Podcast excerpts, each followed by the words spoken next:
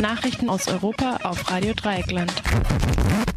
Und da sind sie, unsere Fokus Europa Nachrichten vom 23. Juni 2015 von Kollege Mathieu. EU-Außenminister starten militärischen Aufklärungseinsatz gegen sogenannte Schlepper. Die Außenminister der EU ließen bei ihrem Treffen in Luxemburg ihren militärischen Drohungen als vermeintliche Lösungen für Migrationsdruck Taten folgen. Sie verständigten sich am Montag auf den Start eines Einsatzes unter dem Namen EU-NAV4MED, bei welchem Flugzeuge, Hubschrauber, Drohnen und U-Boote sogenannte Schleuser im Mittelmeer ausfindig machen sollen. Dabei soll es irgendwie, trotz militärischen Geheimdiensteinsatzes, noch nicht um den direkten Kriegseinsatz in libyschen Gewässern gehen. Dafür fehlt die Zustimmung der nicht mehr existierenden libyschen Regierung oder die Zustimmung des UN-Sicherheitsrats aber auch an der Rettung von Menschen in Seenot soll sich EU-NAVFOR Med beteiligen. Zwölf Mitgliedstaaten haben bereits Mittel für diesen Einsatz zugesagt. Zwei deutsche Kampfschiffe sind Teil der Mission. Sie haben auch schon selbst Schiffe als Seehindernisse zerstört. Am heutigen Dienstag debattiert der nicht entscheidungsbefasste Ausschuss des Europäischen Parlaments mit der EU-Außenbeauftragten Federica Mogherini über den umstrittenen EU-Militäreinsatz gegen die Boote von sogenannten Schleusern. Berliner Justiz entlässt Al Jazeera-Journalist aus der Haft. Mit der Freilassung des Al Jazeera-Journalisten Ahmed Mansour, der am Samstag bei seiner Ausreise aus Deutschland verhaftet wurde, hat also bei seiner versuchten Ausreise aus Deutschland hat die Berliner Generalstaatsanwaltschaft Außenminister Steinmeier und Bundeskanzlerin Merkel aus der Patsche eines weiteren Ansehensverlustes gerettet. Ob diese Freilassung aus Mangel, Mängeln am internationalen Haftbefehl oder aus fehlenden vorgelegten Beweisen erfolgte, ist nach der Entscheidung der Berliner Justiz noch nicht klar. Mansur steht den gewählten und gestürzten Muslimbruder Mursi nahe. Die ägyptische Justiz hatte den Journalisten in Abwesenheit willkürlich zu einer 15-jährigen Haftstrafe verurteilt, weil sich der Journalist angeblich an der Folter gegen einen Anwalt beteiligt haben soll. Die Verhaftung hatte in Medien und Politik massive Kritik hervorgerufen.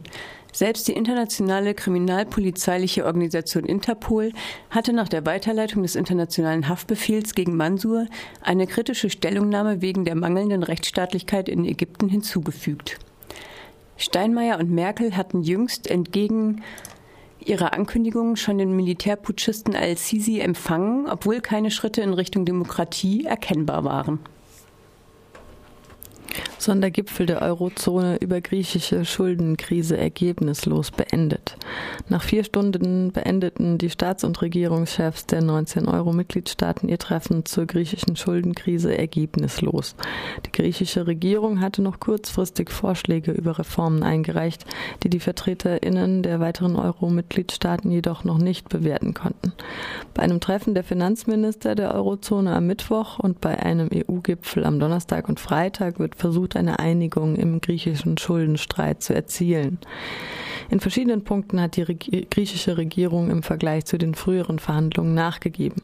Sie akzeptierte einen primären Haushaltsüberschuss ohne Berücksichtigung der Schuldenlast von einem Prozent dieses Jahr und zwei Prozent im kommenden Jahr anzustreben. Sie bewilligte ebenfalls eine Anhebung der Mehrwertsteuer. Nur Medikamente und Bücher sollten mit dem niedrigsten Satz von sechs Prozent besteuert werden. Die Kreditgeber verlangten am Montag aber auch eine Anhebung der Mehrwertsteuer für Hotels und Restaurants von 13 auf 23 Prozent, was die griechische Regierung ablehnte. Die Frage eines Schuldenschnitts, die von griechischer Seite gefordert wird, wurde von den europäischen Staats- und Regierungschefs, allen voran Angela Merkel, als nicht vorrangig abgelehnt.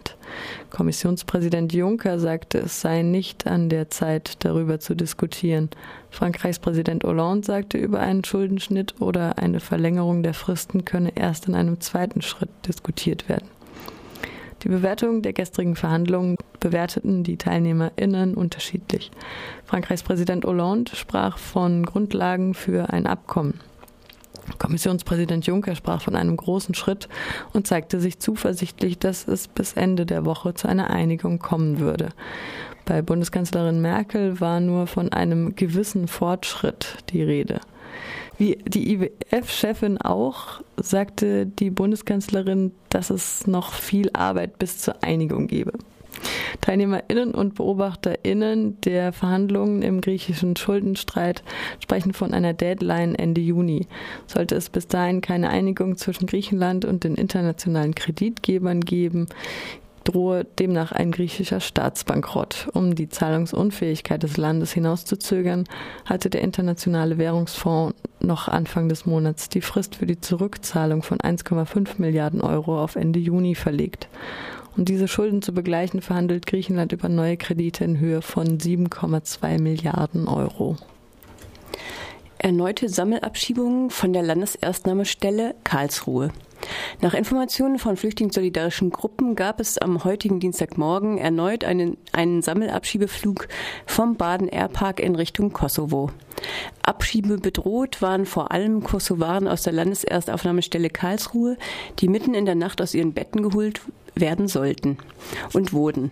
Gegnerinnen der Abschiebung hatten für Mitternacht zum Protest aufgerufen, um die Abschiebung mit allen Mitteln zu verhindern. Die Polizei hat Gewalt gegen die Abschiebegegnerinnen angewendet und hat die Abschiebung durchgeführt. Das waren die Fokus Europa Nachrichten vom 23.06.2015.